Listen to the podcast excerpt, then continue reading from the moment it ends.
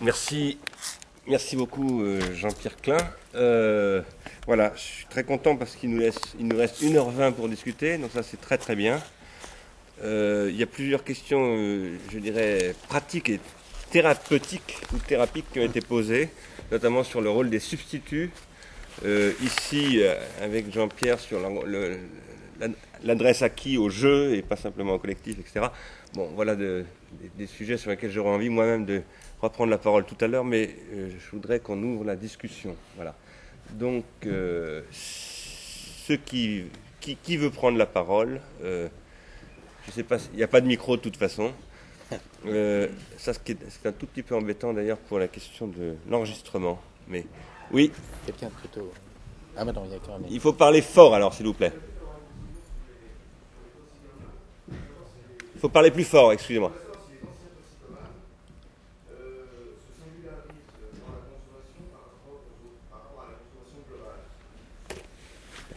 Oui, oui.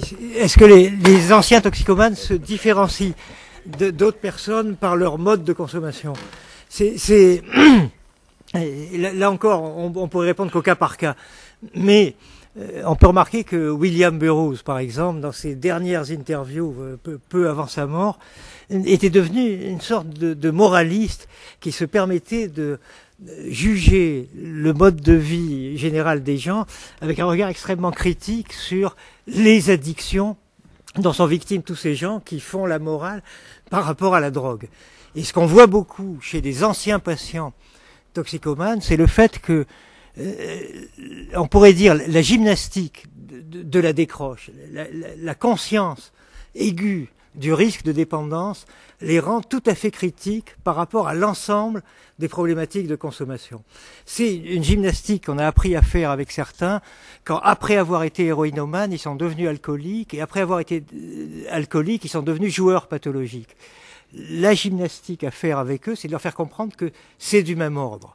Et à ce moment-là, quand ils réalisent, mais alors, le travail que j'ai à faire avec l'alcool, c'est le même genre de travail que j'avais à faire avec l'héroïne, d'un seul coup, ils se mettent à, mieux contrôler, à mieux savoir ce, qu'il s'agit de faire.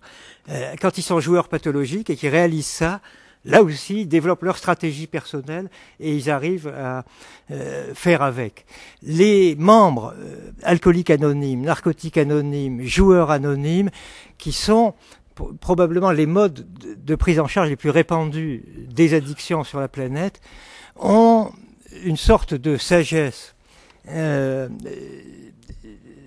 tout à fait intéressante. Les, membres alcooliques anonymes disent si euh, on se permettait, ce qui nous est interdit par nos traditions, d'appliquer notre programme spirituel en douze étapes de conversion à l'ensemble des problèmes, peut-être qu'on pourrait résoudre les problèmes de la planète. Euh, mais on s'interdit de le faire parce que les traditions l'interdisent et on ne veut pas devenir des sectes. Mais bien évidemment, l'expérience d'avoir été addict et d'en être sorti donne sur tout l'ensemble des conduites de consommation un regard extrêmement aigu et, tout à fait particulier. Il ne faut pas non plus tomber dans une mythification de l'ancien toxico qui était un peu le modèle euh, euh, des, black Muslims aux, États-Unis, où le fait d'avoir été en enfer et d'en être revenu euh, était une manière de proposer des nouvelles idoles pour les jeunes. Ce qui a amené ce gamin de Harlem à dire plus tard, quand je serai grand, je serai ancien toxicomane. Il faut signaler que George Bush a fait partie des alcooliques anonymes. Oui, oui, pas, seulement lui. Pas seulement lui.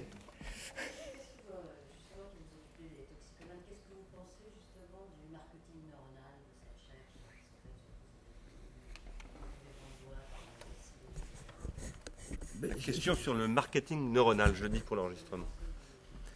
Euh, je ne suis pas expert dans, la chose, mais ce qui, me paraît évident, c'est qu'il y a, euh, Jean-Pierre Klein le disait, il y a eu une récupération euh, publicitaire des travaux psychanalytiques. il y a une récupération marchande de, tous les travaux psychologiques possibles.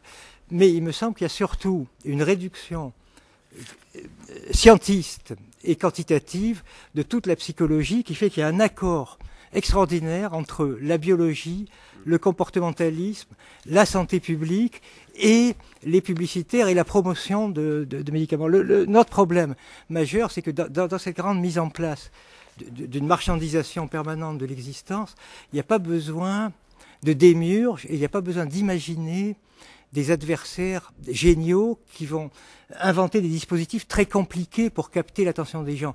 Il suffit de dispositifs extrêmement simples de type compteur. Le, drame de la télévision, c'est pas la volonté explicite euh, de blanchir les cerveaux pour en faire des, des, des, cibles pour Coca-Cola, c'est l'audimat. Il suffit de mettre un compteur et de voir ce, ce, qui marche et de répéter ce qui marche. C'est ce qui s'est passé en France depuis 15 ans pour le jeu on s'est aperçu que les machines à sous marchaient mieux que les grands jeux de casino.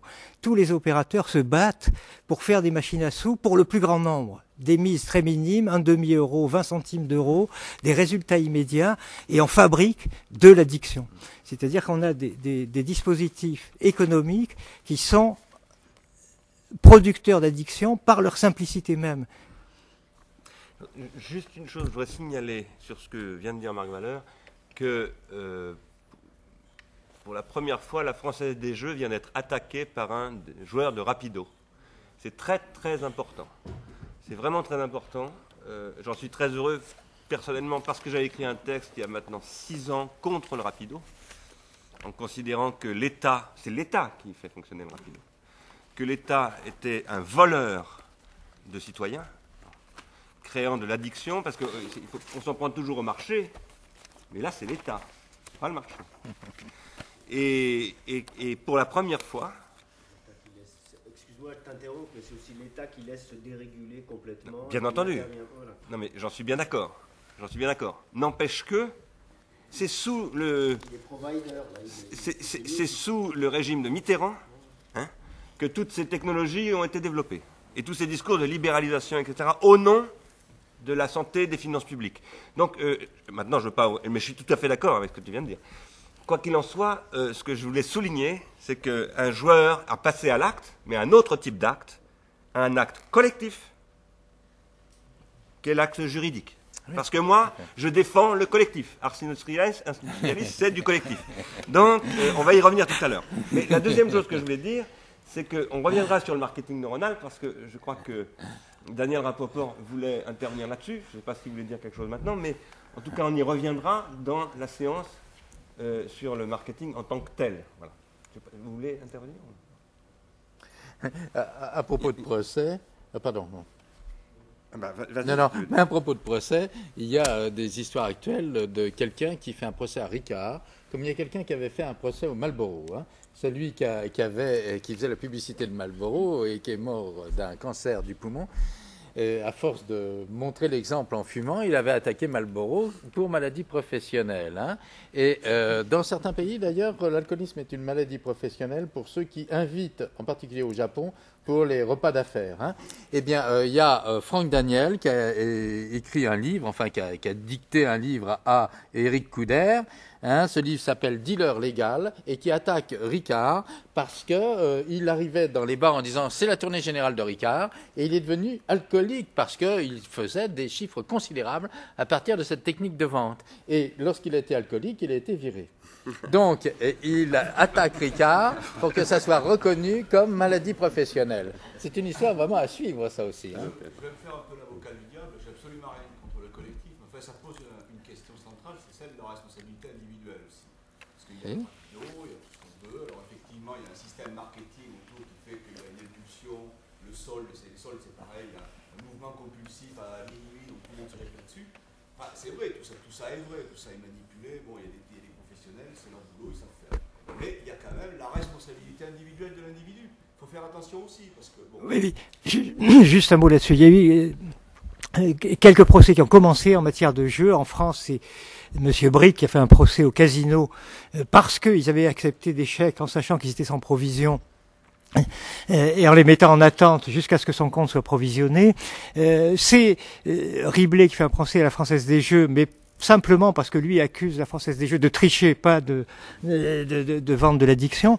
Il y a un grand procès au, au Québec entre des, des joueurs et l'Auto-Québec sur les, les machines à sous les appareils de loterie vidéo. Et cette question est au centre de, de tous les débats. C'est évident que la question de la responsabilité de l'addiction, est-ce qu'elle est dans l'objet, est-ce qu'elle est dans le sujet, est une question centrale dans tous ces procès. Il est évident que la réponse n'est pas simple. il est évident aussi qu'on sait très bien, nous, qui travaillons dans une optique individuelle psychanalytique, que le sujet y est pour quelque chose et que ses choix existentiels personnels y sont pour quelque chose. On sait aussi qu'il y a des drogues plus addictives que d'autres. Et c'est là que l'État euh, est responsable en matière de jeu, de promouvoir du jeu, de faire de la publicité pour le jeu, de développer les jeux les plus addictifs qui sont, sans faire le tri, sans informer, et sans, contrairement à l'alcool et au tabac, qu'un seul sou euh, généré par l'industrie du jeu soit affecté aux études épidémiologiques, à la prévention et au traitement du jeu. Là, il y a quand même problème. Et, par ailleurs, là est la question du collectif. C'est-à-dire que si on dit, euh, on sait qu'un enfant à qui on n'apprend pas à marcher, à qui on n'apprend pas à parler, à qui on n'apprend pas à se moucher, etc., chira dans son froc toute la vie, ne se lèvera jamais et ne parlera jamais. Donc il y a une responsabilité d'élévation de la vie des individus, et pas simplement des enfants, car les adultes, tant qu'ils sont symbolisants, ils sont des enfants jusqu'à leur mort. C'est ça qui fait qu'un adulte est un être humain, c'est qu'il reste un enfant. Maintenant, pour une réponse un peu plus euh, théorique et philosophique, pour ma part, et je crois que c'est vrai de tous les membres fondateurs d'Ars Industrialis, nous accordons une grande importance à la théorie de Gilbert Simondon. Pourquoi? Parce que Gilbert Simondon dit il ne faut pas partir, faut pas penser le processus d'individuation à partir de l'individu, il faut penser l'individu à partir du processus d'individuation. Pourquoi est-ce qu'il y a du collectif? Et le collectif, c'est d'abord le triangle symbolique. C'est parce qu'il y a à construire un processus d'individuation. L'individuation, ce n'est pas quelque chose qui se donne tout seul. C'est une et la responsabilité, bien sûr, individuelle, elle est capitale, mais elle est construite par la responsabilité collective. Si on a à voter, si on a à prendre des lois, si on est dans des procès plutôt qu'à tuer les gens, parce que le discours de l'individu, l'individu, c'est la, la légitime défense. Il faut savoir ce qu'on dit quand on dit ça. Mais évidemment, la question est très importante.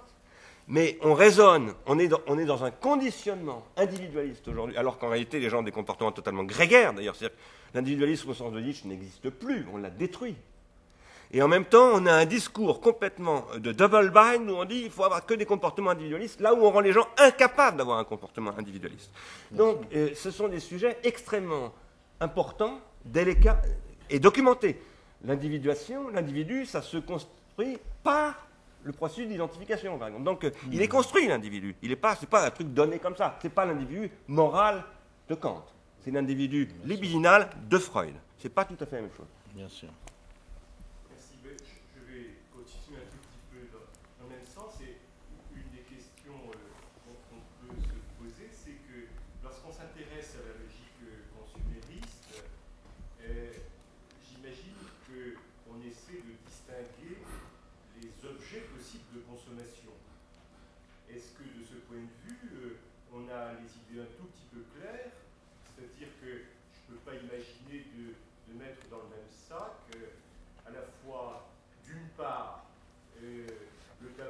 Chocolat, le jeu, par exemple, l'image télévisuelle d'autre part, qui peut apparaître effectivement comme un, non pas une représentation d'une relation, alors quid de la relation dans le phénomène addictif?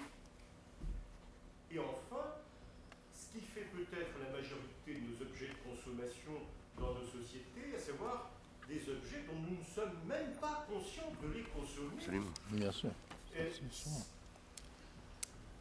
quelquefois ils ont une logique addictive et quelquefois ils n'en ont pas du tout. Quand je me déplace en train euh, pour aller voir ma tante, je consomme, je participe d'un acte de consommation. Je ne suis pas sûr qu'effectivement il y ait une logique addictive. Bref, ma question se, résume à cela. Est-ce qu'on sait dire des choses sur les objets de consommation quant à leur relation à cette logique addictive J'espère que la question ne s'adresse pas qu'à moi. Euh, non, mais c'est plusieurs questions. Est-ce que, à part la clinique, il y a d'autres euh, moyens d'objectiver l'addictivité de, certains nombres d'objets? C'est quelque chose de pas évident parce que notre frontière euh, clinique, c'est le niveau de souffrance de personnes liées à leur dépendance à un objet. La seule chose qui nous légitime à intervenir en tant que thérapeute, c'est le fait que des personnes viennent dire je n'arrive plus à ne pas consommer ça. Et ça me fait souffrir. Je voudrais arrêter, je voudrais réduire, et je n'y arrive pas. C'est cette position-là qui scelle la position addictive. Et c'est vrai qu'on le, on, le voit de manière croissante avec un nombre d'objets de plus en plus divers. Euh, on commence à avoir des personnes qui viennent se dire dépendants affectifs, par exemple, ou codépendants, dépendants d'un conjoint lui-même addict à quelque chose d'autre, et donc qui ne renvoie pas ce qu'ils espéraient être de l'ordre de la relation, justement. Et là, à mon avis, on a des problèmes limites qui vont se poser. Est-ce qu'on est devant une réelle problématique addictive ou est-ce que l'addiction est en train de devenir un mode généralisé de présenter toutes les souffrances possibles ou tous les malaises possibles Je pense que c'est à la fois très heuristique parce que ça peut obliger à reformuler tout l'ensemble de la psychopathologie en la resituant par rapport à l'addiction. C'est en même temps très piégeant parce qu'on pourrait se retrouver avec une addiction qui jouerait le rôle dans la psychopathologie qui avait été celui de la dégénérescence de Morel en 1857. Une sorte de schéma pan-explicatif qui finit par ne plus rien expliquer parce que tout rentre à l'intérieur. moi, j'ai envie de dire deux choses euh, ou trois choses sur ce, sur ce point. La première, c'est que ce que j'appelle les rétentions tertiaires sont évidemment des objets de consommation et d'addiction.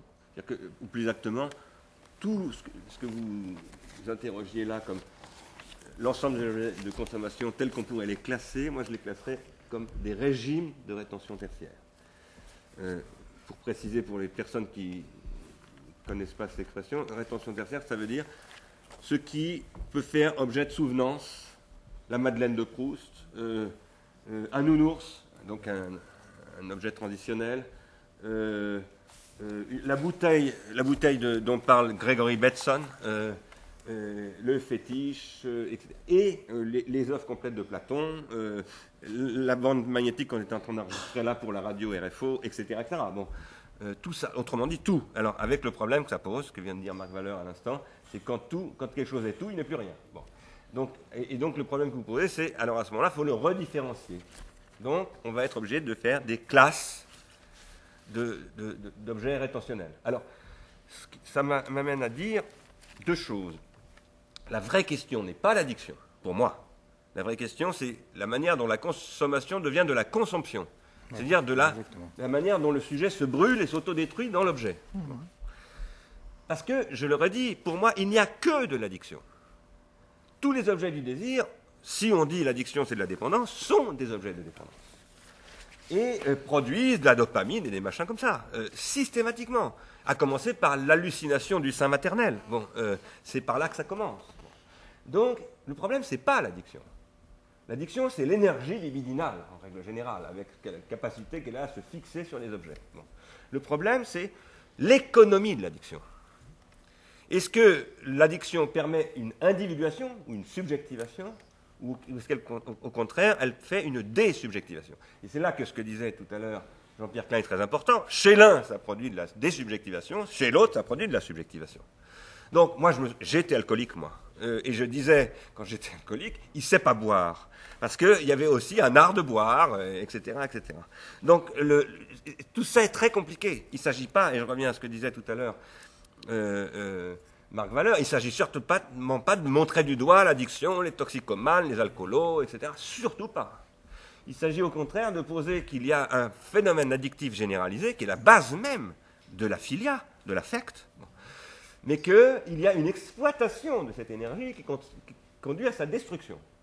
Et donc le problème, ce n'est pas tellement l'addiction, c'est ce qui détruit l'addiction. C'est-à-dire ce qui en fait, à un moment donné, quelque chose qui va conduire au passage à l'acte. C'est-à-dire à un moment donné, à quelque chose sur un tout autre plan, ce qu'on appelle l'acting out pour le coup, et que, euh, par conséquent, il faut poser des problèmes de thérapeutique.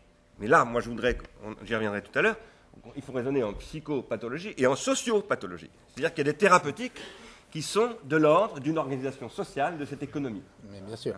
Mais euh, bon, simplement un mot, euh, on en reparlera après, bien des fois, sur l'individuel et le collectif. Et moi, j'ai passé toute ma carrière comme psychiatre public. Bon, psychiatre public, ça veut dire quoi? Ça veut dire soigner des gens, mais ce n'est pas le modèle libéral, attention. Soigner des gens sur le modèle libéral, certes, avec euh, plus de possibilités euh, d'indications diverses. Bien. Mais au nom de ça, et au nom des gens, et au nom du travail individuel, d'intervenir dans la prévention mais c'est parce qu'il y a l'individu comme obsession qu'on euh, intervient dans le collectif.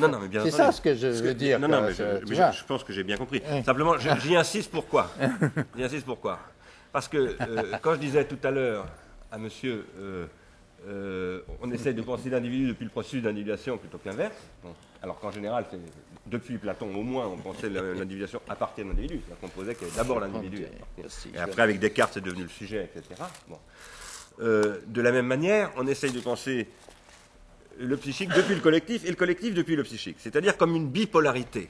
Non pas qui permettrait de réduire le collectif au psychique ou le psychique au collectif, ce qui sont deux manières qui sont d'ailleurs extrémisées au XXe siècle, l'une comme individualisme méthodologique qui a été la base du cognitivisme pendant très longtemps, et l'autre comme euh, holisme qui a été une, façon de penser euh, structuralo-terroriste, bon, qui, conduit au totalitarisme, enfin un discours extrêmement totalisant, disons, pas, forcément totalitariste, mais en tout cas totalisant. Donc on, en est tout à fait d'accord. Mais je pense qu'en termes de méthode, de, travail, et là je, je pense, à, puisque tu parlais d'énoncés pratiques, au niveau des énoncés pratiques que veut être Ars Industrialis, et je le redis, Caroline me dit toujours, Caroline mon épouse me dit toujours, rappelle-le, Ars Industrialis c'est une association, et cette association veut agir. Donc euh, son problème, c'est euh, ces problèmes d'action. Les problèmes de théorie étant plutôt dans le séminaire du Collège de philosophie, même si on ne sépare pas du tout action et théorie. Et théorie. Euh, en tout état de cause, euh, donc la question c'est où sont les schèmes pratiques voilà. Et donc dans cette question des schèmes pratiques, le problème que tu poses de collectif et individu, c'est extrêmement important. Moi j'y reviendrai tout à l'heure. Voilà. Euh, il y a une autre. Excusez-moi, juste Adrien, il y a un monsieur qui pose une question là. Adrien Ferro et ensuite. c'est entre le sujet et le collectif. D'abord, on confond l'individualisme et la subjectivation, c'est-à-dire que ça n'a rien à voir. Mm. L'individualisme, c'est comme on confond le particulier et le singulier. Mm, absolument. Le singulier, c'est ça la subjectivation. Je crois depuis Hegel, on sait qu'il y a deux absolus, c'est le sujet et la totalité. Et que les deux sont. C'est-à-dire, si on n'est pas moniste, il y a des gens qui sont monistes, et là je crois qu'on se trompe, si on veut être dans la totalité ou dans la singularité. Donc il faut les articuler. Euh, avec un gros mot, on appelle ça la dialectique. Mais je voulais poser une question à Jean-Pierre Quin. Est-ce que tu travailles, je crois que tu travailles non pas sur l'imaginaire qui est complètement singulier et subjectif. Le symbole, c'est la langue. Il faut porter au langage. Et c'est là où c'est le collectif dans sa, constitution. Parce qu'un enfant, je crois qu'il est propre, les enfants sauvages étaient propres, et ils ont des instants, mais ils ne savent pas parler comme dit les gens, il faut instituer l'enfant par le langage. Et là, comme le langage est un problème politique, puisqu'aujourd'hui, c'est un langage fonctionnel. Moi, j'ai démissionné de. Je faisais à un moment donné des stages dans des grandes entreprises de relations humaines, et le directeur m'a demandé, je cite pas sur le nom de l'entreprise, Monsieur, il faut me reprogrammer nos ingénieurs. Et eux-mêmes, ils parlaient de fonctionnement, j'ai un bug dans mon système, etc. Donc le langage aujourd'hui est éminemment politique, et si tu travaillais sur l'imaginaire, ce serait purement singulier, subjectif. Mais tu travailles sur le symbole. Et le symbole par l'imaginaire, c'est mettre de l'imaginaire singulier. Et les images sont complètement singulières. Moi, l'image de la bonne vie, c'est absolument Je pense c'est complètement singulier. Mais si je veux en parler, je me socialise. Et c'est là où il y a un lien euh, fondamental, constitutif entre l'individuation et la socialisation. Je ne sais pas si je te suivrai. Euh, dire que l'image est singulière alors que le, langage. Non, je, pense que tu as une définition du langage, qui est la définition lacanienne d'ailleurs, qui est le langage verbal. Pour moi, qui travaille dans l'art-thérapie, euh, pour moi, le langage, c'est une exception beaucoup plus grande, où il s'agit de tous les langages. Langage pictural, langage corporel, euh, etc., langage sonore, etc. D'abord. Donc, ne faisons pas la prévalence du langage verbal comme aboutissant suprême, premièrement. Deuxièmement, euh, je suis assez gêné, en effet, euh, lorsque Freud, à certains moments, parle de symbolique qui serait euh, transmis transgénérationnellement, ce qui rejoindrait aussi des données de Jung, hein, parce que quand tu dis l'inconscient individuel, mais il y a quand même l'inconscient collectif de Jung qu'il faudra aller visiter aussi. Hein. Donc là, je suis un peu gêné parce que je ne vois pas à quoi il renvoie lorsqu'il dit qu'il y a des symboles qui, soit culturellement, soit d'une génération à l'autre, se transmettent. Bien sûr, que la constitution individuelle et singulière de chacun dans, son dans sa symbolique rejoint le particulier. C'est-à-dire qu'on est à la fois singulier et on est quatre figures d'un ensemble. Parce que c'est ça la différence entre le singulier et le particulier. C'est le particulier qui renvoie à un générique. Bien sûr, mais c'est sa propre version singulière qui fait référence évidemment aux symboles euh, en, cours dans notre culture, bien entendu. Donc j'arrive pas trop à te, à, te, suivre là, mais Gunther, dis, en plus là. Parce que justement le lacanien, il dit qu'il ne comprend pas ce que c'est la poésie. C'est-à-dire le langage est par essence poétique. Et tout le monde parle par métaphore. Si on n'a pas un poète professionnel, ce sont des métaphores du manche comme un cochon, tu manges comme un cochon, c'est une comparaison, c'est pas une métaphore. Hein. C'est une comparaison, tu manges comme un cochon. C'est pas une métaphore. Tu es un cochon, c'est une métaphore. Non, mais c'est vrai, c'est vachement important. Non, mais c'est vachement important dans le sens que nous travaillons dans la métaphore, nous ne travaillons pas dans la comparaison. Nous travaillons en psychothérapie sur quelque chose qui renvoie à quelqu'un d'autre. À quelque chose d'autre, je veux dire. Et, et même la personne renvoie à quelqu'un d'autre, bien entendu alors que ce n'est pas la comparaison travaillée comme. C'est-à-dire que ce n'est à la limite pas conscient. Il y a des métaphores qui viennent et qui sont qu'on doit percevoir comme des métaphores sans savoir forcément à quoi cette métaphore renvoie. Est-ce que je suis clair hein C'est un accompagnement de symbolisation en, sachant qu'il y a de la symbolisation sans savoir forcément à quoi la symbolisation renvoie dans son contenu. C'est très clair, mais tu noies le poisson. Ah oui, peut-être, c'est peut-être. je peux faire une métaphore. Vas-y, vas-y, vas-y. Excuse-moi, hein, je... Non mais je veux pas vous interrompre. Vas-y, vas-y, vas-y, continue, continue. Tu pas de parler. Excuse-moi. Hein. Le symbolique, hérité, etc. Mais comme je pense, et je suis, j'anime des cafés philo, comme chacun est philosophe, puisque chacun réfléchit, c'est-à-dire, comme disait Alain, chacun reconstruit son monde tous les matins, sans le savoir, et il est philosophe, pas professionnel, parce qu'il ne va pas révolutionner. Le langage, par essence, est poétique. C'est-à-dire que ce n'est pas passe-moi le sel ou quelle heure est-il, mais c'est. Et donc, en, symboliser, et je pense, euh, dans le but, est-ce que tu t'arrêtes dans la thérapie, peut-être sur une séance, ou l'échange, toi-même, tu entres dans un jeu dans le langage du corps, mais est-ce qu'à un moment donné, ce n'est pas la mise en mots qui fait que c'est partageable et que ça devient quelque chose de collectif au sens de partageable et de, communicable? Oui. Est-ce que je peux compléter la oui, oui, bien sûr. Euh, je crois. Très important. Oui, je crois que c'est très important. Et je crois, ça, je continue à répondre à la question de monsieur tout à l'heure sur l'individu. Je crois que l'individuation psychique n'est réelle que quand elle est aussi une individuation collective. Ce que je veux dire par là, c'est ce que j'entends dans ce que vous dites. Si je m'individue psychiquement, tu as dit quelque chose de très important tout à l'heure. Tu as parlé de la mère qui donne le sein ou qui, donne, ou qui nourrit à chaque demande. Elle interdit ce que j'appelle moi l'exclamation, c'est-à-dire l'expression, la symbolisation de l'individu. Elle l'empêche de se faire. Donc elle le met dans une situation de besoin et non plus de désir. Elle l'empêche de se subjectiver, effectivement, ou de s'individuer. Cas classique, euh, en ce moment, euh, où il faut que tout soit égalisé, homogénéisé, etc. La société fait ça partout.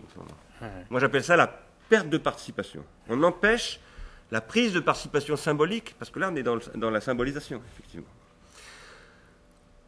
Si on laisse l'enfant s'individuer en s'exclamant, et on va le conduire progressivement vers les langages, pas simplement le langage parlé, mais les langages, y compris les langages de ce que c'est que le comportement que j'ai vis-à-vis de ma mère dans la nourriture, la manière dont je réclame son lait, etc. etc. C'est déjà un langage, ça, symbolise déjà. Alors, il va à mon avis, il va se passer deux choses. Il va se passer premièrement que l'individu, en s'individuant, va contribuer à l'individuation d'un mode d'être et d'un savoir-vivre, c'est pas simplement lui qui va individuer, c'est aussi sa mère. Tout à fait. Donc il est déjà dans le collectif, parce qu'avec sa mère, il, va, il y a son père, euh, si sa mère vit avec son père, et le père, lui, il est dans un milieu social. Et c'est ça que dit Simonon. Il dit on ne s'individue jamais psychiquement sans s'individuer aussi collectivement. éventuellement dans une différence avec un A, comme disait Derrida, c'est-à-dire dans un temps différé.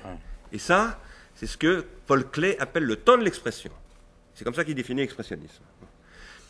De l'expression au sens de l'expressionnisme, du mouvement artistique qu'on appelle l'expressionnisme. Et deuxièmement, si je parle, par exemple, vous parlez de métaphore et de poéticité du langage originaire, originel.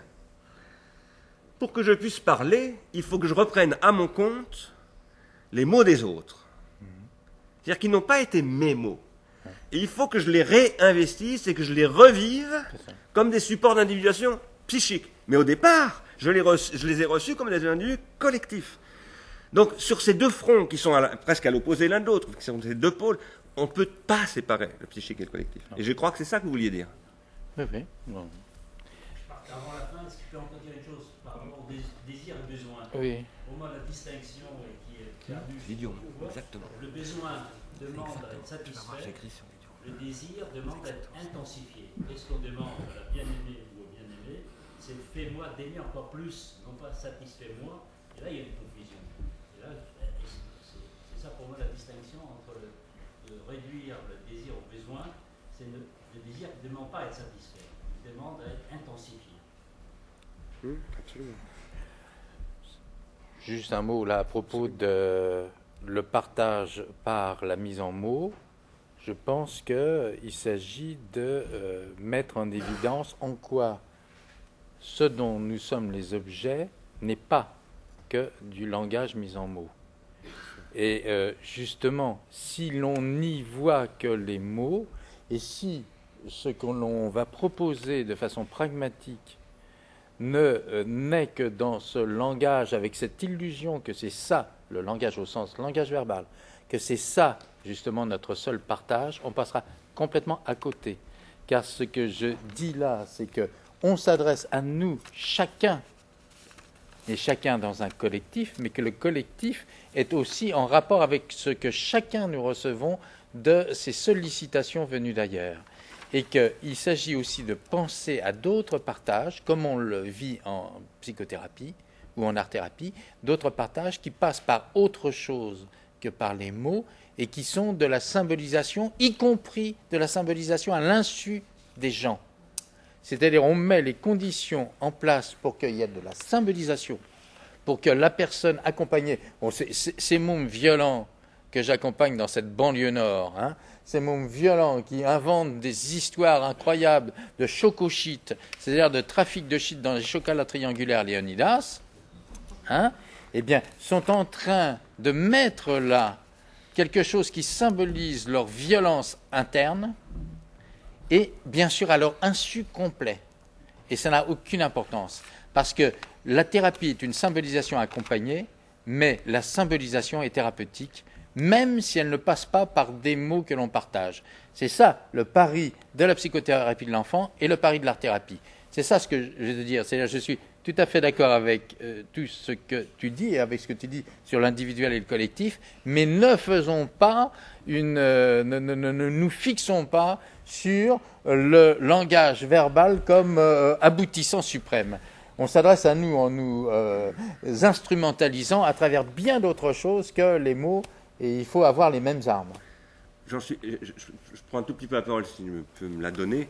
J'en suis absolument d'accord et je crois que j'entends extrêmement bien, enfin extrêmement bien, j'espère que j'entends bien en tout cas ce que tu dis, je le crois vraiment. Et je, pense qu'on va y revenir longuement dans l'association et dans le groupe de travail. Mais je fais deux remarques. Là, nous parlons, en ce moment. Et, euh, donc, pour le moment, ça ne passe pas que par ça, mais parce que nous sommes aussi... Non, non, mais on, on est d'accord. Mais, ça passe, mais, mais, ça passe par là. mais ça passe par là. Euh, ce que tu as appelé, euh, tu as dit, au-delà de la prise de conscience, il y a la surprise de conscience. Alors ça, j'aime beaucoup et ça me fait extrêmement plaisir parce que moi, je parle, j'en ai parlé dans la misère symbolique, tome 2, il fallait, au-delà, de, la, compréhension, il fallait aller vers la surpréhension, ce que j'appelle la surpréhension. Ah, Donc, euh, la, question, c'est moins de comprendre que de surprendre et d'être surpris. Euh, mais je parle aussi de prise d'inconscience. tu, parles de, tu parles de surprise de conscience, moi je parle de prise d'inconscience. Je pense que, redisant après Catherine Perret, d'ailleurs, dans un séminaire que nous avons fait, je crois que tu étais là, que la conscience est définie par Freud à un moment donné comme un morceau de l'inconscient, mhm. et pas simplement comme ce qui vient censurer l'inconscient, mais comme quelque chose qui fait partie de l'inconscient. Et donc que le sujet, c'est le sujet inconscient, dont la conscience est une fonction. Le problème, c'est à quoi sert cette fonction? Alors que faisons-nous ici, si ce n'est que d'essayer de faire fonctionner notre fonction de conscience au service de l'inconscient? C'est ça que nous faisons là, en ce moment même.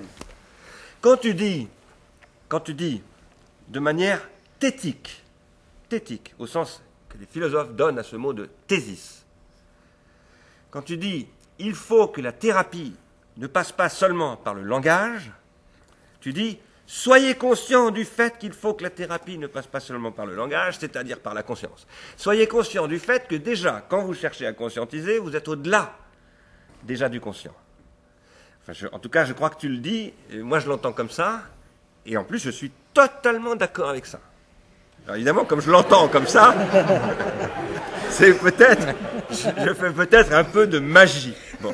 Mais, mais, quoi qu'il en soit, ce que je veux dire, pour avoir lutté aux côtés de Jacques Derrida, notamment on a eu une discussion sur la télévision qui a été enregistrée, filmée, dont une partie a été publiée, où Antoine Dulor, qui est ici présent, assistait d'ailleurs à cette discussion, sur la question du fascisme, du nationalisme et de l'inconscient, et de l'impossibilité de s'adresser simplement à la conscience, pour avoir milité à ses côtés, avoir lutté à ses côtés, pour dire arrêtez ce discours de la conscience, ce discours de la maîtrise, etc. En gros, ça s'adressait à Luc Ferry, Alain Renault et un certain nombre d'autres. Et arrêtez de faire de la dénégation par rapport à ces questions de l'inconscient. Pour autant, ne faisons pas de dénégation par rapport à la question, alors là, de la responsabilité individuelle ou collective. C'est-à-dire de la conscience, parce que nous avons néanmoins une conscience. Et l'inconscient passe par l'existence d'une conscience. Et cette conscience, à un moment donné, moi je dis, il peut y avoir une surprise de conscience collective, effectivement, et individuelle. On peut l'organiser. Par exemple, quand on est thérapeute, quand on est psychothérapeute, quand on est psychiatre, libéral ou, ou hospitalier ou autre, à un moment donné, on fait des prescriptions. Et donc on dit, euh, voilà, moi je préconise tel type de thérapie. Alors, au-delà ou en deçà, je ne sais pas, des problématiques de thérapie au sens habituel du terme, c'est-à-dire euh, médicalisation, euh, soins, suivi, accompagnement, aide psychique ou autre, y compris chimique ou autre. parce que je je reviendrai si on a le temps tout à l'heure sur la rétaline et sur les substituts. Moi, je ne suis pas du tout contre la chimie, pas du tout. Suis contre un mauvais usage de la chimie. C'est la question du pharmacone, euh, dont Derrida a beaucoup parlé aussi, et je crois qu'il va falloir qu'on y revienne avant la fin de la séance. Quoi qu'il en soit, je crois qu'il se pose la question de ce que j'appelle des sociothérapies. Et pour moi, la question de la sociothérapie, du grec thérapeuine, parce qu'il faut se souvenir de ce que veut dire le mot thérapeuine.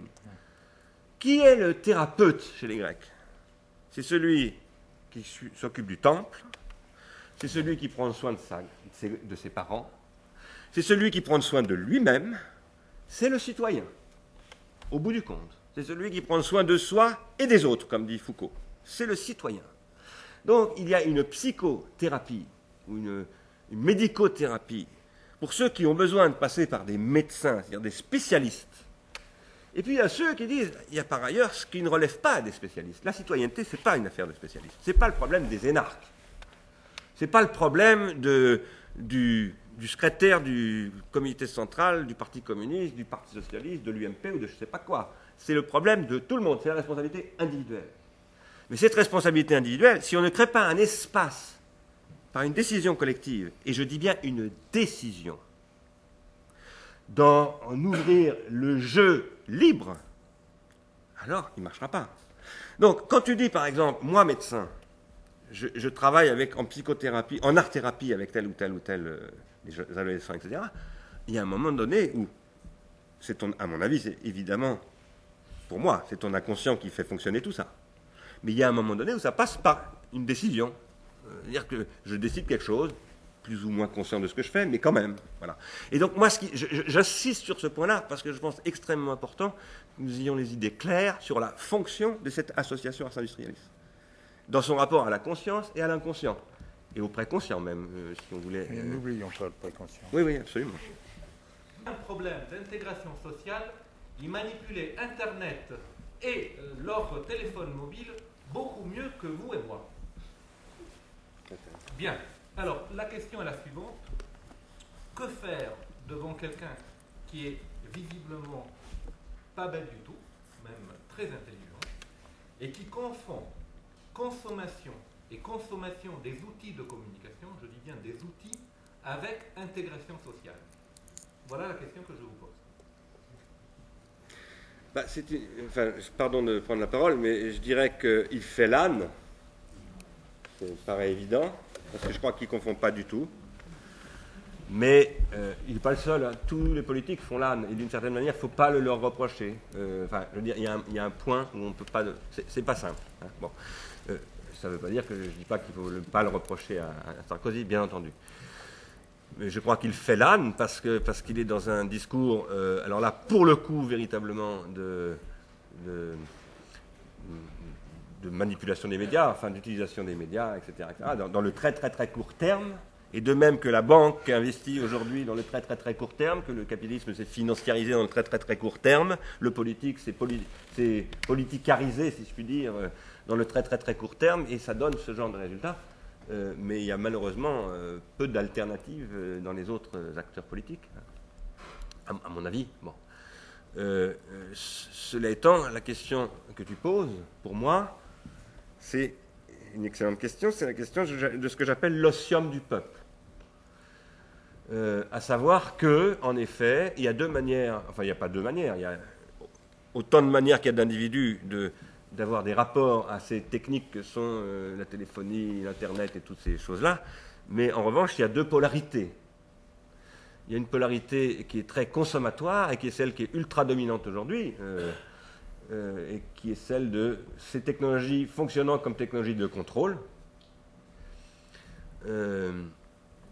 Et puis il y a, une autre, il y a un autre pôle qui est ces technologies devenant des techniques d'individuation, euh, des supports d'individuation. Et c'est là précisément d'ailleurs que je pense qu'il y a une question de constitution du collectif. Euh, il est évident que, euh, pour revenir aux pharmacas, c'est-à-dire aux techniques qui sont hypomnésiques et que, puisque ce dont tu parles, le téléphone, l'Internet et tout ça, c'est ce que chez Platon on appelle des hypomnèses. Euh, ce discours sur euh, cette question de, ces techniques-là, le premier à l'avoir posé de manière absolument claire, directe, thématique, c'est Platon dans le Phèdre, autour de l'écriture. L'écriture, il lui reproche exactement les choses qu'on lui reproche, reproche aujourd'hui aux technologies.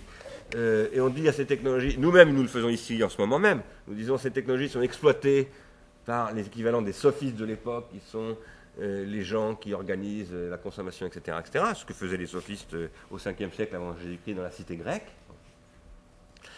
Et Platon condamne cette hétéronomie que constitue l'écriture par rapport à la mémoire, où il dit dès qu'on commence à pratiquer l'écriture, on perd la mémoire, etc., etc., Et on détruit la mémoire, donc des individuations, des subjectivations. C'est exactement le même discours. Et à ça, Derrida répond, faisant dans ce livre commentaire capital qui s'appelle La pharmacie de Platon, qu'il n'y a que du pharmacon. Il n'y a que des pharmacas. Euh, alors moi je dis les pharmacas, ce sont toutes les techniques. Une technique, c'est un expédient. Quelle que soit la technique, elle permet de créer une situation d'expédition. Elle crée un expédient. Par exemple, tu m'ennuies, j'ai un couteau, je te tue. Voilà, c'est un expédient. Je, tout à coup, je résous un problème. il se trouve que je n'ai pas le droit de le faire, etc. Et qu'on va apprendre aux gens à utiliser ça, non pas les couteaux pour tuer, mais pour sacrifier. C'est-à-dire qu'au lieu de tuer mon voisin, mon prochain, je vais commettre un sacrifice substitutif, etc., etc., et je vais symboliser. Donc, à partir de là, le pharmacone devient la condition de la symbolisation. Alors qu'à l'instant, on venait de l'accuser d'être la condition de la désymbolisation. À partir de là, la question c'est comment on socialise les pharmacas? Comment on socialise les toxines? Il n'y a que des toxines. À partir du moment où on dit que tous les objets sont des objets d'addiction et toute addiction peut devenir euh, désubjectivante, il n'y a que des toxines. Le problème, c'est quelle est la politique des toxines? Est-ce que c'est une bonne politique de dire ces jeunes gens-là étaient très bien intégrés, puisque non. C'est une très mauvaise politique. Et c'est une politique qui consiste à ne pas vouloir faire jouer au politique le rôle du politique, justement. Moi, je dis le rôle du politique, c'est de dire, c'est le sujet exactement d'Ars Industrialisme, c'est de dire il faut que le public, l'espace public, le pouvoir public investisse dans un temps de la socialisation publique de ces pharmacas pour que ces pharmacas deviennent des processus de subjectivation et non pas de désubjectivation. Ça, c'est la nécessité d'une puissance publique, d'un investissement dans ce que j'appelle un ostium du peuple. Pourquoi je l'appelle comme ça? Ben, Parce que c'est précisément ça qu'on appelle l'ostium chez les Romains, c'est-à-dire cultiver une pratique à travers quelque chose qui va se dégager des intérêts immédiats, de ce que les Grecs appelaient déjà les affaires de la cité, ce qu'eux appelaient la scolée. Ce que reprend euh, Arendt aussi au nom de la vita activa, etc. Donc, je crois que c'est notre objectif ici, dans cette association en particulier, de dire il faut développer une politique des technologies de l'esprit. Mais ce qu'on est en train d'apprendre dans cette séance, c'est que c'est une politique des toxines, des pharmacas, des, fantasmes, des hallucinations, de tout, bref, du virtuel, de tout ce dont parle Burroughs, de ce que Burroughs appelle les technologies de contrôle, les sociétés de contrôle. Je, parle beaucoup, mais vous vouliez peut-être dire quelque chose, je sais pas. Sinon, il y a quelqu'un d'autre qui avait posé une question. Non, juste faire une remarque très latérale sur euh, sur Sarkozy. On a l'impression qu'il y a des, des, constructions euh, très imaginaires comme ça autour du, du, voyou de banlieue, de la racaille, du criminel, etc., qui, qui ne sont pas réellement traités comme tels. Ah, d'accord. Et que ça, me permet de, de, parler quand même. Et que au niveau des remèdes que, que, lui propose et qui ne se présentent pas comme des, des pharmacas, mais comme des remèdes opérants euh, etc., on retombe dans l'économique et que ça a quelque chose de dérisoire. Euh, le remède proposé au mal des banlieues, c'est de sucrer les allocs aux parents des gamins qui brûlent des voitures. Et on voit comment, là, le politique qui a monté en épingle un épouvantail montre dans le second temps son impuissance totale en disant notre seul moyen, le seul outil qu'on ait, c'est d'arrêter de donner de l'argent à ses parents. Euh, et je trouve ça tout à fait dramatique parce qu'on a un discours imaginaire d'épouvantail qui est très très fort médiatiquement et à court terme, et des solutions qui sont tellement dérisoires que c'est à en pleurer. Il y avait une autre question, oui. Et là après. Un peu plus fort, un peu plus fort.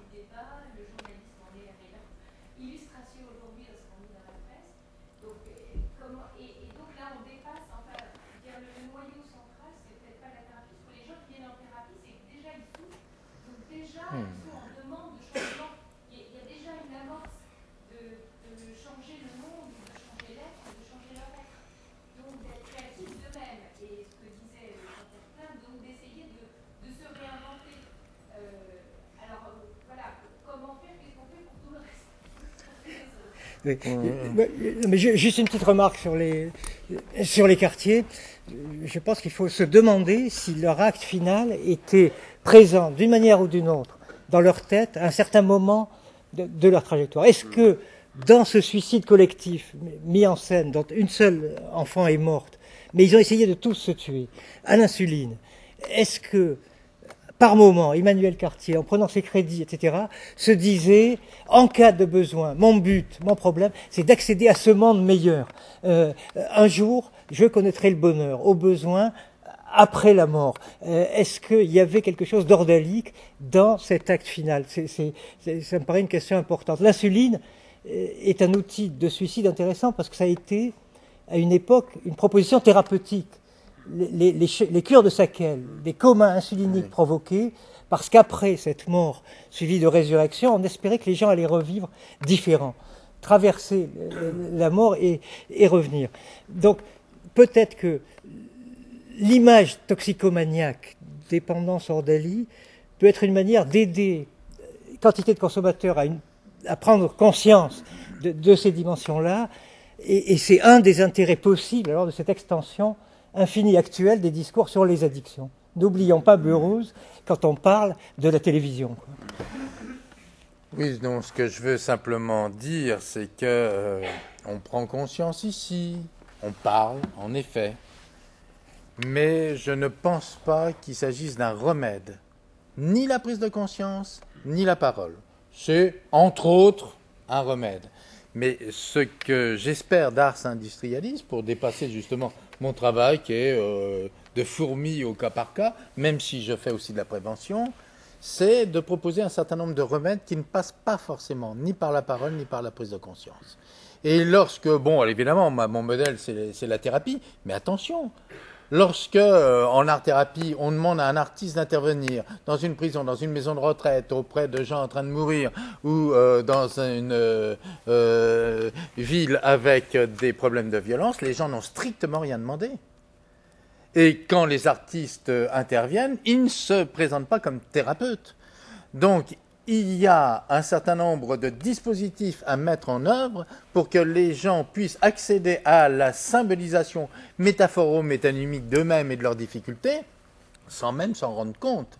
Et je peux dire justement, de par mon expérience d'accompagner des enfants ou euh, des, adolescents en difficulté, que euh, de création en création, c'est comme s'ils s'envoyaient à eux-mêmes des messages énigmatiques euh, qui disent des choses à des parties non conscientes d'eux-mêmes, et que ça marche. Donc le problème n'est pas la pleine clarté. À mon avis, la clarté crue parfois n'est pas le meilleur chemin vers la lumière. Donc ce n'est pas la pleine clarté. Il s'agit ici de réfléchir, c'est le propre des philosophes. Il s'agit aussi d'être poétique, c'est-à-dire que la poésie, c'est quelque chose qui est une espèce de court-circuit entre signifiant, signifié et référent. C'est-à-dire que la poésie, elle, puisque tu en parlais, Gunther, là, hein, un petit peu euh, comme ça répondu tac au tac, je m'en excuse. Mais euh, donc, la poésie, c'est aussi que le mot est prononcé de telle façon, dans un tel rythme, et qu'il est le référent aussi, il y a l'illusion que le référent, que le mot désigne, y est aussi. Donc il y a un court-circuit là qui n'est pas simplement un langage qui recouvre les choses. La chose y est aussi. Et pour faire référence donc à mes compétences qui sont de la thérapie, l'interprétation, même dans une thérapie traditionnelle, c'est quelque chose qui vient sous forme d'un de, presque d'inspiration artistique et qui, dit de façon complexe et polysémique quelque chose qui ne dit pas la vérité, mais qui dit la justesse à ce moment-là de la rencontre, dans quelque chose qui surprend les deux et qui euh, est un langage poétique beaucoup plus qu'un langage explicatif, euh, comme on a tendance à le croire. Donc, ce que je veux dire par là, c'est que ne faisons pas l'apologie de la conscience sans pour autant négliger qu'il y a de la conscience. Ne faisons pas l'apologie de la parole au sens euh, parole qui sort de ma bouche sans pour autant la balayer. Mais ça doit s'inclure dans un ensemble, de la même façon que nous, dans ces systèmes d'aliénation qui nous objectivisent, on est pris dans quelque chose qui n'est pas que de la parole, qui n'est pas que du rationnel. C'est tout. Il y, a, trois demandes de parole, mais je voudrais ajouter juste un mot très rapidement là-dessus, et après, euh, ce sera monsieur, monsieur et monsieur. Euh, je pense qu'une question qui se pose ici, c'est un sujet dont nous parlons beaucoup avec Jean-Pierre Klein en ce moment, enfin, quand on a la chance de pouvoir se voir. avec nos emplois du temps. Mais euh, les uns et les autres, c'est la question de la sublimation. Hum. Moi, je crois qu'ici passe, parce que l'art, c'est un processus de sublimation. Et, je pense qu'ici se pose la question d'une sublimation et d'une politique de la sublimation. Euh, la tentation actuelle par rapport à toutes ces questions, c'est l'interdiction. Sachant que par ailleurs, derrière la question de la sublimation, il y a inéluctablement la question du surmoi, derrière le surmoi, toujours le problème de l'interdit. Ça, on ne peut pas on ne peut pas échapper à la question de l'interdit. Mais euh, je dis ça parce qu'on parlait des cigarettes tout à l'heure et moi je me suis intéressé à Edward Bernays, qui était le neveu de Freud, qui a participé à la théorie de la symbolisation de la cigarette, euh, bon, symbole phallique, etc., etc. Euh, c'est vraiment étonnant le, parcours de, de, ce bonhomme. Bon, la cigarette aujourd'hui est interdite partout aux États-Unis. C'est vraiment absolument impossible de fumer aux États-Unis, y compris dans la rue maintenant. Vous vous faites engueuler par les gens et vous êtes maltraité. Euh, alors que c'est le pays qui a inventé l'intoxication par la cigarette. Euh, non pas, euh, il y avait des cigarettes bien avant, et on fumait bien avant l'Amérique du Nord. Baudelaire fumait, a écrit sur la... Mais il y a un moment donné, il y a eu une politique industrielle de l'intoxication par la nicotine. vraiment énorme politique industrielle qui continue aujourd'hui dans le tiers-monde d'ailleurs. Bon, maintenant, on l'interdit et on dit fumez-tu, etc. C'est un renversement. Et, alors, on ne se contente pas de dire fumez-tu, on interdit de fumer. C'est un espèce de renversement absurde, totalement absurde. Euh, je ne dis pas que je suis contre ou pour, ce n'est pas le problème, mais, mais, le mouvement historique est absurde. C'est-à-dire qu'on se dit, mais on marche sur la tête. On a, on a mis des milliards de dollars de publicité pour faire consommer de la, cigarette, et maintenant on met des milliards de dollars pour empêcher. Donc il y a quelque chose là-dedans, on se dit, ça, ça ne tourne vraiment pas rond. En revanche, il y a un problème de l'interdit et, donc du surmoi. Là, je crois, je, vais m'arrêter là, mais je crois que dans ces questions, et c'est ça qui m'intéresse beaucoup dans ce que dit toujours Jean-Pierre Klein à propos de l'art-thérapie, c'est que l'art passe par la sublimation. Mhm. Et que euh, l'art comme euh, art de soi, comme euh, c'est une, une question de la sublimation. Quand il dit on ne demande pas dans les écoles, dans les prisons, etc. On y va, il n'y a pas de demande. Quand Jules Ferry a dit j'ai créé l'instruction publique, obligatoire, il n'y a pas de demande non plus. Non seulement il n'y a pas de demande, mais c'était ce que surtout les paysans ne voulaient pas, qu'on ne leur prenne pas leur môme dont ils avaient besoin pour travailler. À l'époque, c'était 90% de la population française, la paysannerie. Donc euh, là, il y a quelque chose qui est de l'ordre de, Pour moi, c'est ça, c'est là qu'est le politique. Et le politique passe par la sublimation et aussi par le surmoi. Il y avait euh, monsieur qui demandait la parole est monsieur Gunther, si je peux me permettre de vous appeler. Goran, oui. Et, et ah, vous devez partir. Alors allez-y, allez-y, excusez-moi. Que... Non, c'était pas une question, c'était juste pour répondre à, la dame qui posait la question de savoir comment on pouvait intervenir pour éviter les massacres. Alors c'est un peu au ras des pâquerettes ce que je veux dire, mais euh, nous, dans, dans, le quotidien de l'association dans laquelle je suis. La CLCV. La CLCV. Confédération du cadre de vie. Non, non c'est Consommation Logement et Cadre de vie. Consommation des deux grandes euh, organisations de consommateurs en France. Bon, il y a le, comportement des professionnel du crédit, hein, donc 15 cartes de crédit en moyenne. Euh, il n'y a pas seulement, il y a la thérapie c'est sûr, mais il y, a, avant tout, en première étape, le fonctionnement des professionnels qui fait que vous rentrez dans un processus où vous n'en sortez pas. Euh, quand vous êtes surendetté, il n'y a aucun système qui interdit aux professionnels de vous en remettre une couche. Donc au bout d'un moment, vous ne, vous ne faisiez qu'emprunter pour rembourser les crédits d'avant. Aujourd'hui, dans tous les journaux, euh, style T7 jours, tous ces trucs grand public, vous voyez plein de pubs où il y a marqué, aujourd'hui, je ne sais pas, vous devez rembourser 1000 euros par mois. Euh, ne vous inquiétez pas, en venant chez nous, vous n'allez plus, que rembourser que 500 euros et on va vous racheter tout le reste. effectivement, au lieu d'être sur 5, on vous en met sur 15. Et en ce moment, il y a deux grandes lois qui, qui, vont être soumises au Parlement, qui sont ce qu'on appelle le, crédit viager, le crédit hypothécaire, et qui va permettre aux gens de s'endetter alors encore plus, euh, de s'endetter en hypothéquant leur baraque, en hypothéquant tout ce qu'ils ont. Euh, bon, on ne pas succès sur les risques économiques. Mais, ah, mais avant la thérapie, il y a la lutte. Il y a le, la prise de conscience et, et la lutte ça. Et pour que les gens soient informés, pour les professionnels à ne pas donner un crédit lorsqu'une personne est déjà sous terre, etc. etc. C'est la première étape. Sans ça, je vais dire, bon, vous disiez, il faut, il faut du concret, il faut passer à un concret. Ben, le concret, ça peut être la première marche, elle est là. On en est bien d'accord. Hein. On, peut, on peut décider des projets plus grands, etc. Mais la première étape, elle est là. Sinon, le type, après, il est mort. Donc, euh, Mais on en est bien d'accord, mais pour moi, ce que j'appelle sociothérapie, ça, ça en fait partie. Pour moi, le droit fait partie de la sociothérapie. Ce que je peux vous dire, c'est que c'est évident. Hein. La pratique est scandaleuse et ça ne va pas s'améliorer.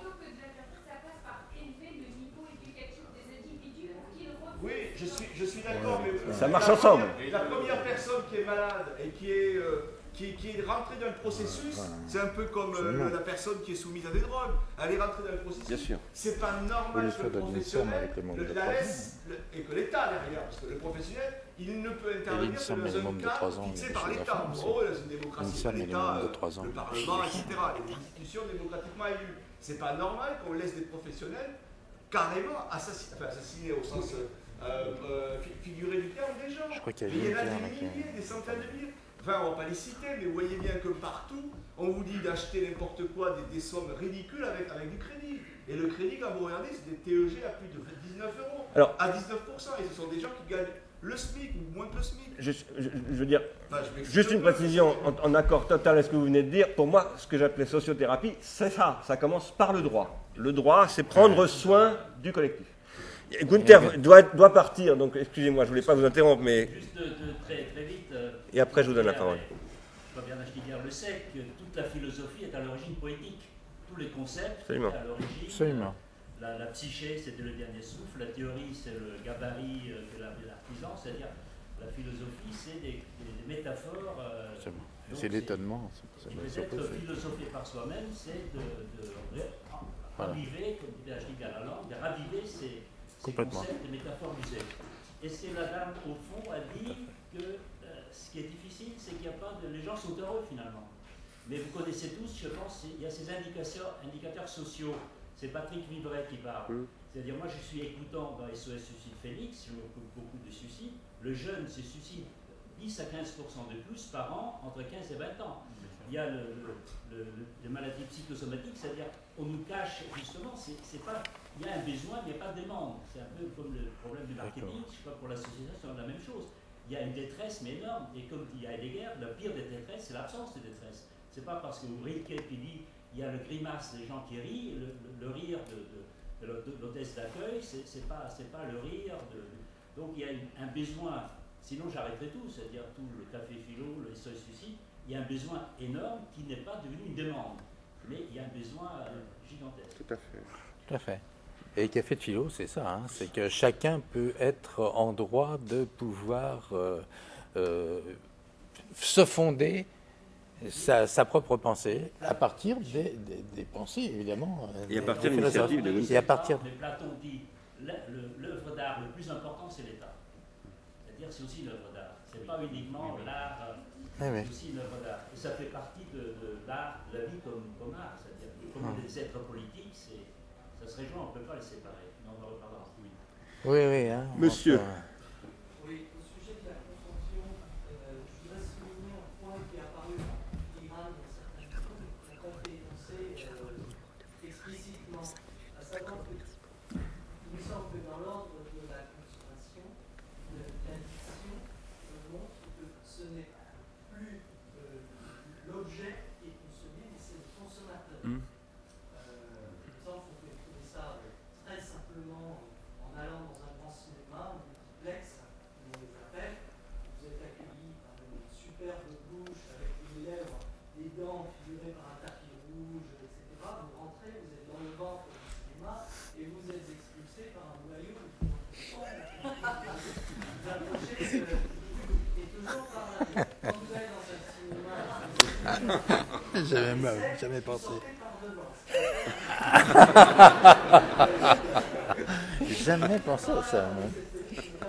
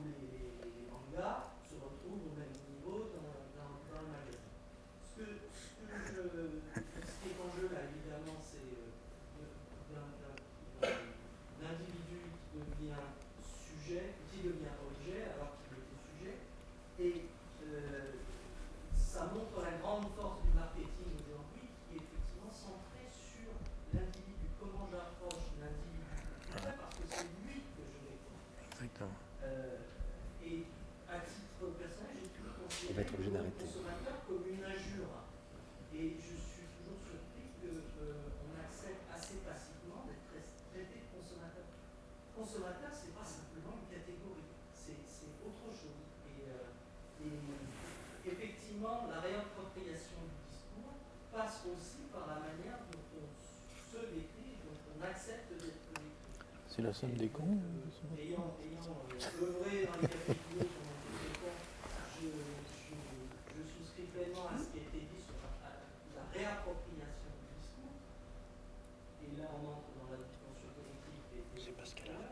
Encore faut-il que ce discours ne soit pas de l'ordre du, blog. C'est-à-dire qu'on revient, euh, me semble-t-il, à une dimension plus politique. Je suis obligé, parce qu'on vient de me dire qu'il faut arrêter, il y, a, il y, a, deux minutes, on m'a dit qu'il fallait arrêter dans cinq minutes, donc il ne reste plus que trois minutes.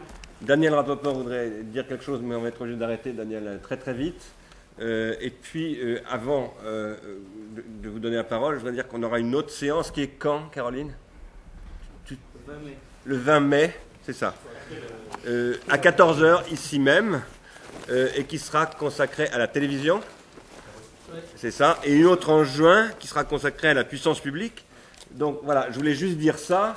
Euh, remercier aussi euh, Jean-Pierre Klein et Marc Valeur parce que j'ai trouvé que c'était vraiment très intéressant cette discussion. Et je passe la parole à Daniel Rapoport qui va faire le.